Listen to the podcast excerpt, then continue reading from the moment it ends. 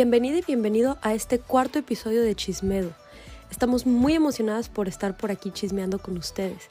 Para quienes son nuevos en este podcast, me presento. Yo soy Marta y pues fíjense que aquí viene llegando ya Mitch. Hola Mitch. Hola Marta, espero que esté súper bien. Bienvenidos y bienvenidas todos a Chismedo. Ya este es nuestro cuarto programa, wow, se pasó demasiado rápido. Pero oigan, aquí viene llegando también Dana. ¿Qué onda Dana? ¿Cómo has estado? ¿Qué onda? Muy bien, gracias. Me alegra mucho estar de nuevo con ustedes y bueno, en el episodio pasado chismeamos sobre la importancia de considerar el desarrollo humano dentro del aprendizaje. Pero hoy toca preguntarnos, ¿qué es aprender? Pues fíjate, Dana, yo creo que aprender es ese momento en el que adquieres un conocimiento, que nos hace como clic a lo de que algo nuevo que aprendemos la acción de procesar la información presentada y analizarla y pues comprenderla, ¿no? Que es lo más importante. Todos podemos aprender de diferentes maneras dependiendo también de la etapa de desarrollo en la que estemos y las experiencias que estamos viviendo. Cuando estábamos chiquitos era muy fácil aprender a través del juego.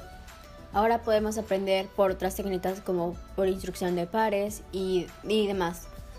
Puede que hayan unas técnicas que funcionen mucho mejor que otras y también depende mucho del niño. Yo, por ejemplo, cuando iba en primero de primaria recuerdo que nos juntaban a trabajar en equipos y siempre me tocaba con dos compañeros que eran tremendos.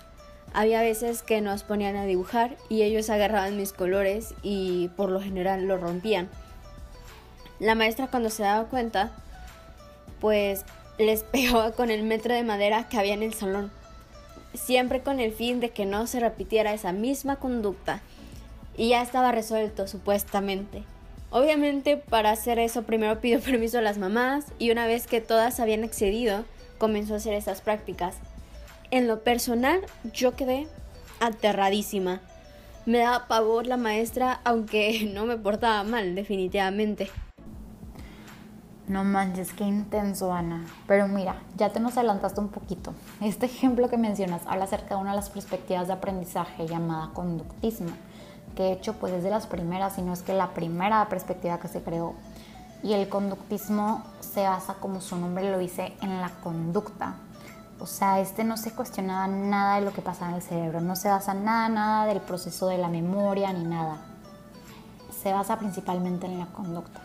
Se pensaba que tenemos que repetir, repetir, repetir las conductas para poder eh, responder a, una situación, a una realidad, para poder pues aprender, ¿no? Y se basa principalmente pues en este castigo y la recompensa, literalmente como animales. Por ejemplo, ¿cómo educamos un perro? Pues a través del conductismo. Le damos diciendo, siéntate, siéntate, siéntate. Y cuando se siente le damos un premio. Ahí está la recompensa, ¿no? Este, y así vamos hasta que el perro entienda que siéntate significa sentarse y que lo tiene que hacer. Y, digo, después ya le quitamos el premio, pero pues el perro ya aprendió, ¿no? Ya aprendió que siéntate significa sentarse. Y pues de hecho, también por el conductismo será la idea de experimentar con animales. Y por ejemplo, si un ratón eh, quiere ir por un queso, pero el queso está en una trampa y pues va por el queso, pero se lastima, pues igual y le toma tiempo, pero va a haber un momento donde entienda que la trampa pues le causa dolor, entonces ya no va a ir por ese queso que está ahí, ¿verdad? Y bueno, es un ejemplo de castigo, este, y también pues el ejemplo de Dana, como, como ella decía, el reglazo, pues es un ejemplo de castigo también. Pero dentro del aula también podemos tener eh, recompensas, típico de cuando estábamos chiquitos, yo creo que a ustedes también les sucedió, que cuando nos portábamos bien siempre salíamos con nuestra estrellita, ¿no?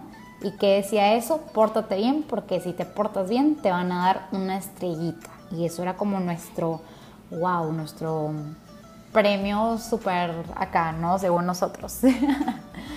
Pero bueno, en mi opinión, yo creo que esta perspectiva del conductismo puede funcionar como una respuesta fácil. O sea, a mí no me agrada mucho la idea pero sí puede funcionar para ciertas situaciones o, bueno, para respectivos momentos, ¿verdad? Pero siento que no, bueno, a mí no me gusta mucho como usarlo como estrategia principal. No sé qué opinan ustedes. Tienes toda la razón, Mitch. Creo que el conductismo debe ser utilizado solo en algunos casos, pues cuando se usa como única estrategia de aprendizaje puedes llegar a crear conformismos en la persona o hábitos que no querías crear. Lo veo mucho suceder con niños pequeños ahorita en clases en línea, que los padres de familia muchas veces utilizan estas herramientas para hacer que sus hijos se conecten a clases o hagan las actividades y lo utilizan tanto que llega un momento en el que el niño no realiza ninguna actividad por sí solo, solo lo hace por la recompensa. Otra estrategia que se puede utilizar es el cognoscitivismo, Dana, ¿tú sabes qué es eso? Claro, el cognoscitivismo ve el aprendizaje como la ampliación y la transformación de la comprensión que ya realizamos y no como ir cubriendo espacios en blanco. Mm, prácticamente es la base de lo que conocemos de cómo funciona el cerebro y cómo aprendemos. Primero viene la información del exterior, después las personas son capaces de entenderla de lo que esté en la realidad y así es como comprende. Pero con el cognoscitivismo se cree que todas las personas entendemos lo mismo. Por ejemplo, materias como ciencias exactas, si la maestra está explicando una fórmula matemática a los alumnos, se espera que todos capten por igual la fórmula porque esta no puede cambiar. Perdona, creo que es importante recalcar que esto no siempre aplica. Y digo, sucede lo mismo con todas las perspectivas, ¿verdad? Depende mucho de las situaciones en las que uno esté para ver cuáles utilizamos y cuáles no. Pero, por ejemplo, si los alumnos están en el aula y la maestra da una clase acerca del crecimiento de las plantas, puede que espere que todos entiendan lo mismo. Pero pues esto no sucederá porque ya cada uno analiza la situación diferente, de acuerdo a su perspectiva, de acuerdo a lo que ha vivido, ¿verdad? Que de hecho, de eso habla el constructivismo cognoscitivo no todo lo aprendemos igual y no todos aprendemos igual. La realidad la reinterpretamos y comprendemos a partir de nuestras experiencias. Entendemos la información, pero luego la interiorizamos para construir nuestro propio significado a partir de las memorias guardadas. Pero no solo son importantes nuestras experiencias, también influye en el contexto social donde estamos. Reinterpretamos los conocimientos con base en nuestras culturas y sociedades también, haciendo que aterricemos nuestros aprendizajes a nuestras realidades. Esto se conoce como constructivismo social. Entonces, si volvemos al ejemplo de las plantas, cada alumno reinterpretará la información dada por el profesor dependiendo de lo que hubiera escuchado antes, lo que le interese saber y las plantas que él reconozca en su entorno, apropiándose de su aprendizaje y haciéndolo único, cosa que no se puede hacer con una clase de matemáticas, pues no hay conocimiento que reinterpretar, solo comprender. Y otra cosa que debemos de considerar es que el educando ya tiene un conocimiento previo, debido a lo que ve por medio de las redes sociales, la televisión y su contexto social. Y de eso se trata también el conectivismo. La gran diferencia con el constructivismo es justamente que el conectivismo va mucho más allá. Ya no es solo tu contexto. Tenemos tecnologías para ver todo lo que sucede a nuestro alrededor podemos realizar conexiones mucho más amplias por los avances tecnológicos que tenemos hoy en día. Sí, exacto, Ana. O sea, y precisamente ahorita que mencionas esto me acordé de bueno, una estrategia que creo que muchos docentes la usan, que es pues el encargar de tarea, por ejemplo, el investigar, ya sea que, no sé, se les encargue de tarea leer una parte de un libro o algún artículo o libremente dejar que los alumnos investiguen acerca de un tema para llegar a la clase con ya conocimiento acerca de este tema, ¿no? Que digo, también aplican, por ejemplo, lo del constructivismo, que es tú desde tu propia perspectiva, tus experiencias propias, qué opinas acerca de este tema o dame la definición de, esta, de este concepto, ¿no? Pero ahorita que hablamos del conectivismo, se usa también mucho que nos mandan información, eh, a encontrar información del Internet, acerca diferentes conceptos, temas, para que cuando lleguemos a la clase ya sepamos qué onda y podamos pues aprender mejor, ¿no? Porque ya venimos con este conocimiento, ya no está como de cero. Y, pues como vemos en este caso, pues se pueden aplicar ambas perspectivas, este, se podría aplicar otra perspectiva en el mismo, pues en la misma situación, ¿no? Y no es que alguna sea la correcta, ¿no? Porque dentro de un ambiente de aprendizaje se pueden utilizar pues dependiendo mucho del contexto, depende mucho de lo que quiera em, el docente que los alumnos eh, aprendan o se enfoquen en. Por ejemplo, un docente en algún momento podrá utilizar el conductismo para tener orden, el constructivismo para algún debate, pero que venga desde su propia perspectiva la información acerca de su opinión y pues cada quien puede dar su punto de vista, ¿verdad? O también pueden hacer uso de las prácticas del cognitivismo para presentar alguna investigación. Pero pues como menciono, depende muchísimo del contexto en el que estemos.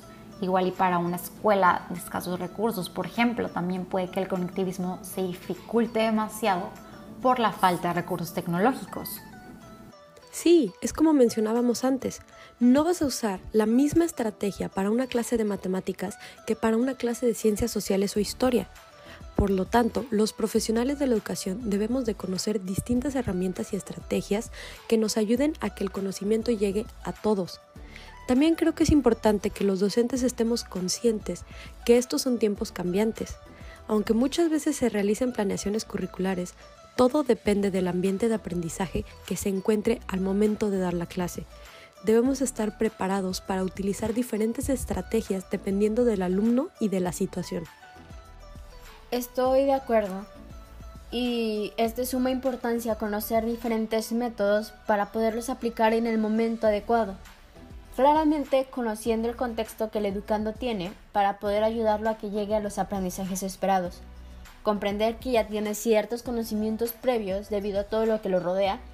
Y como dices Marta, los tiempos cambian, por eso es necesario mantenernos actualizados para poder generar un buen ambiente de aprendizaje y que sea más fácil para el alumno obtener el conocimiento. Sí, exacto, Ana. Y pues bueno, ya para concluir, creo que es súper importante recalcar que no es que haya una perspectiva mejor que otra todas se pueden usar dependiendo de la situación en la que estemos.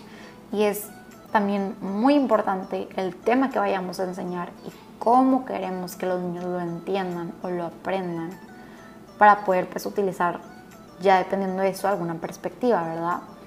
Pero bueno, ya se nos acabó el tiempo. La verdad me encantó estar aquí con ustedes y como todos los episodios los invitamos a que vayamos a esparcir el chismedo.